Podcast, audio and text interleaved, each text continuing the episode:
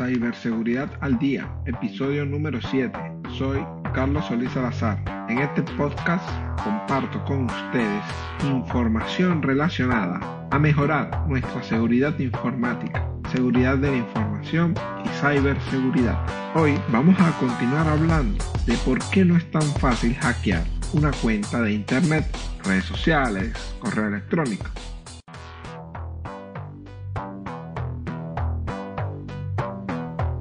Escuchas al Día Soy Solís Carlos.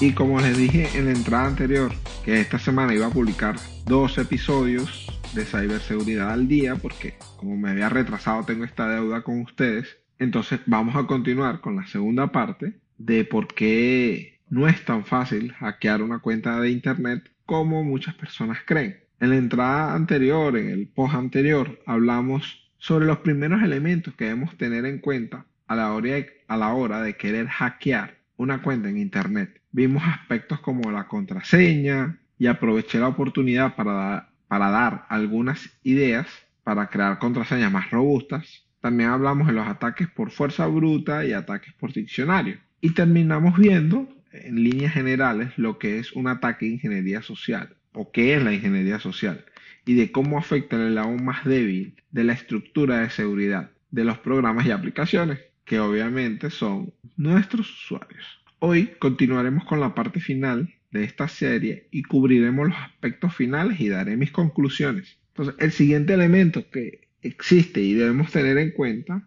es el CAPTCHA o el famoso, la famosa ventana de no soy un robot, con la finalidad de evitar los ataques por fuerza bruta o autenticaciones de forma automática a través de alguna aplicación, se crearon los CAPTCHA, básicamente para saber si había una persona detrás del sistema o detrás de la autenticación.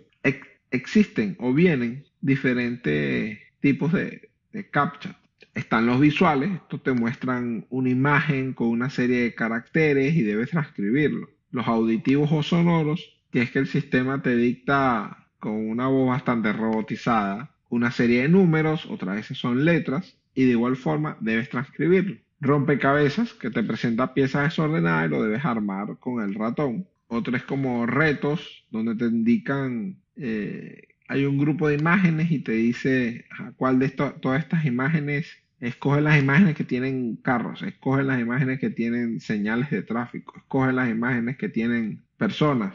Inclusive hay métodos de, de que ni siquiera requieren una interacción por parte del usuario, sino que lo hace el backend y detecta que es un browser y es una persona quien está detrás del, de la autenticación. En fin, las formas que hay para validar si es un ser humano quien está autenticándose son casi infinitas. Es, es importante destacar que con la aparición de la inteligencia artificial se han descubierto formas para sobrepasar la validación de los CAPTCHA, haciendo creer al CAPTCHA que en realidad es una persona quien está del otro lado de la conexión. Este fue un paréntesis, ¿no? Entonces, así como existen algunos sitios web que requieren la resolución del CAPTCHA cada vez que se hace una operación, existen otros, como los grandes, Google, Facebook, Microsoft que requieren esta validación si se cumple alguna de las siguientes condiciones. La primera es después de un número considerable de intentos fallidos,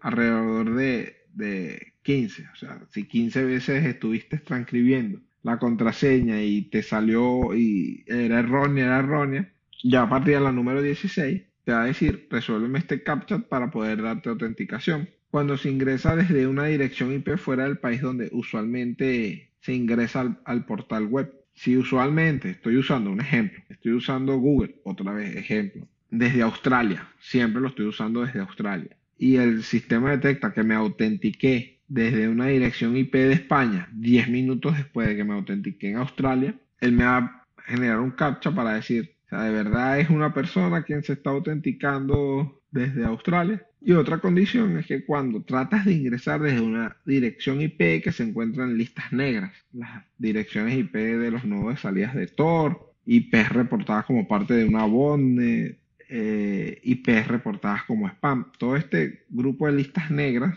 por decirlo de alguna forma, apenas te, entras en la página, te va a pedir, te va a pedir eh, la resolución del captcha. Otro factor que, que salió, que es una de las últimas innovaciones, creo que el innovador fue Google, o por lo menos yo fue la primera vez que lo empecé, empecé a utilizar, fue la autenticación de dos factores o autenticación multifactor. Y es que debido a la capacidad tan escasa que tienen nuestros usuarios para proteger sus contraseñas, no lo vamos a negar, vamos a ser sinceros, que el poner una contraseña en una nota adhesiva en el escritorio o enviarla por correo electrónico, que sea la misma contraseña en todas, las cuentas, en todas nuestras cuentas de internet, o que sea 1, 2, 3, 4, 5, 6, no son métodos muy eficaces de proteger nuestra llave de entrada a nuestra cuenta de internet o cuando por alguna eh, vulnerabilidad del proveedor quedan expuestas nuestras credenciales de acceso.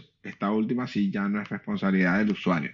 Eh, aquí como paréntesis, si quieres saber si tus credenciales de acceso fueron expuestas, eh, hay una página que se llama Have I Been Powered. De todas maneras, el link en las notas del episodio, en el blog, entra en el blog soysoliscarlos.com y allí está en las notas del episodio el, enlace a esta página. Ellos, si uno coloca su correo electrónico, eh, él te va a decir si ese correo electrónico estuvo comprometido en, cuál leak de información. O inclusive la nueva, la nueva funcionalidad que sacó esta página, que es que si colocas tu contraseña, te va a decir si esa contraseña está en alguna de las bases de datos. El investigador Troy Hunt promete que él no hace ningún tipo de enlace ni nada con esto. Esto fue el paréntesis para saber si tu, tu contraseña fue comprometida en algún, algún, alguna de estas exposiciones que siempre hay. En realidad, eh, volviendo al tema, en realidad existen muchas razones por las que nuestras contraseñas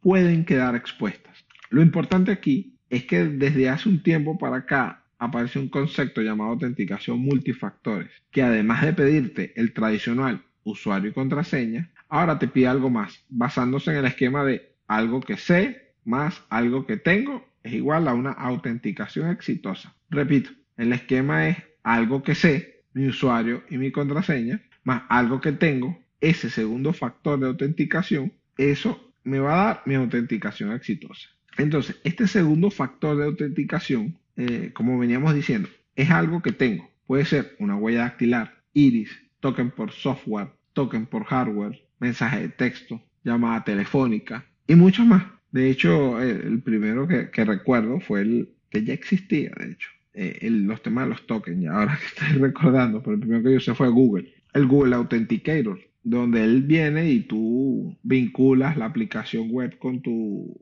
aplicación del teléfono, que sea Google Authenticator, ya salieron otro tipo, otros más con el mismo concepto, y él te genera un toque cada 30 segundos cambiado. Entonces, cuando pones tu usuario y tu contraseña en Google, él yo tenía que escribir el token que estaba en pantalla y solo tenía 30 segundos para utilizar ese token. Existen otros que son unos tokens, unos, dispositivos tipo llavero que tienen el número. RCA lo hacía ya además desde hace mucho tiempo, lo recordé. Eh, genera un número que él se va eh, también cambiando cada cierto tiempo. Y la única función de ese dispositivo es esa generación de ese número.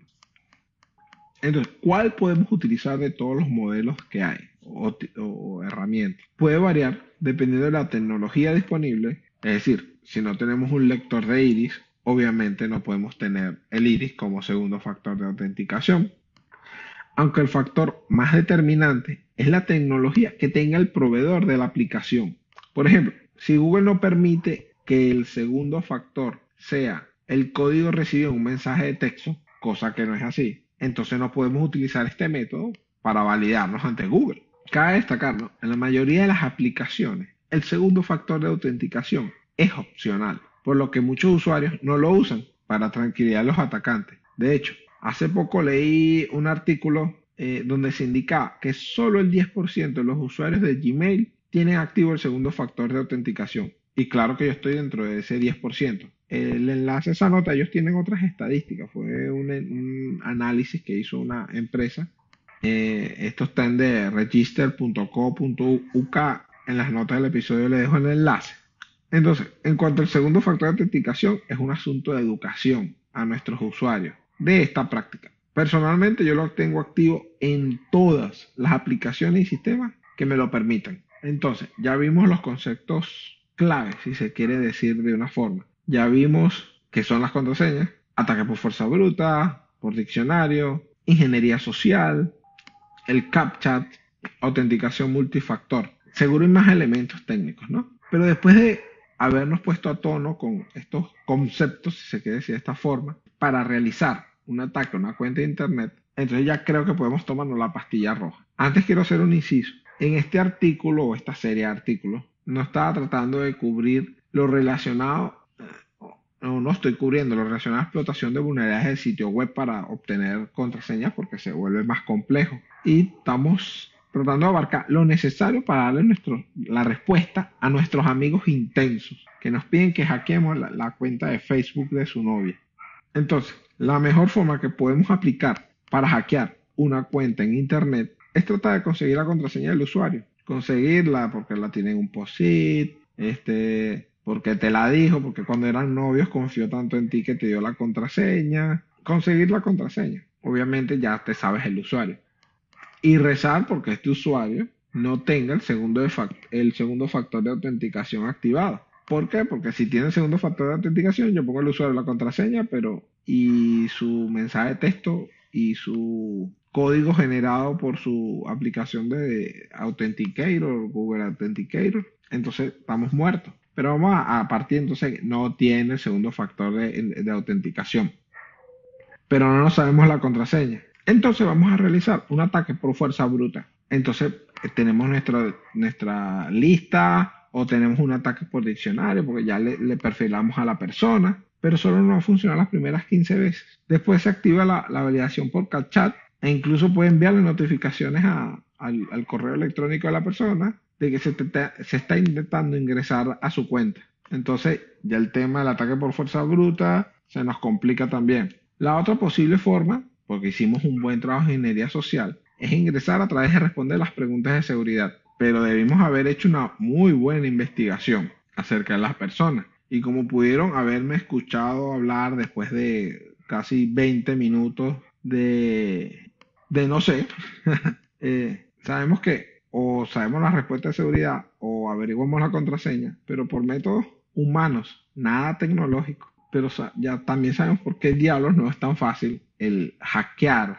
entre comillas, una cuenta de internet o la cuenta de internet de alguien, y mucho menos si no tenemos la menor idea de quién es la víctima. Porque entonces a veces, mira, tengo este correo electrónico, entra, ajá, es hombre, es mujer, ¿qué hace? ¿Quién es? Entonces, no, no se puede. Compartan este audio con sus amigos no tecnológicos para que, reciban su dosis de pastilla roja. Y espero que haya sido de utilidad y les pueda ayudar a, explicarle a las personas por qué no todo es como en las películas. De hecho, casi nada es como en las películas. Y que no es tan fácil hackear esa cuenta de internet. Y mucho menos si quieres atacar a uno de los gigantes de la red de redes. Antes de irte, si puedes, vuelve a escuchar el audio. Ya si escuchas mis errores, si puedes eh, corregirme, pero más para que, que asientes lo, lo que hemos hablado. Dame tus comentarios. De verdad me gustaría saber qué piensas de este, de este episodio suscríbete al podcast si no estás suscrito, iTunes, Evox,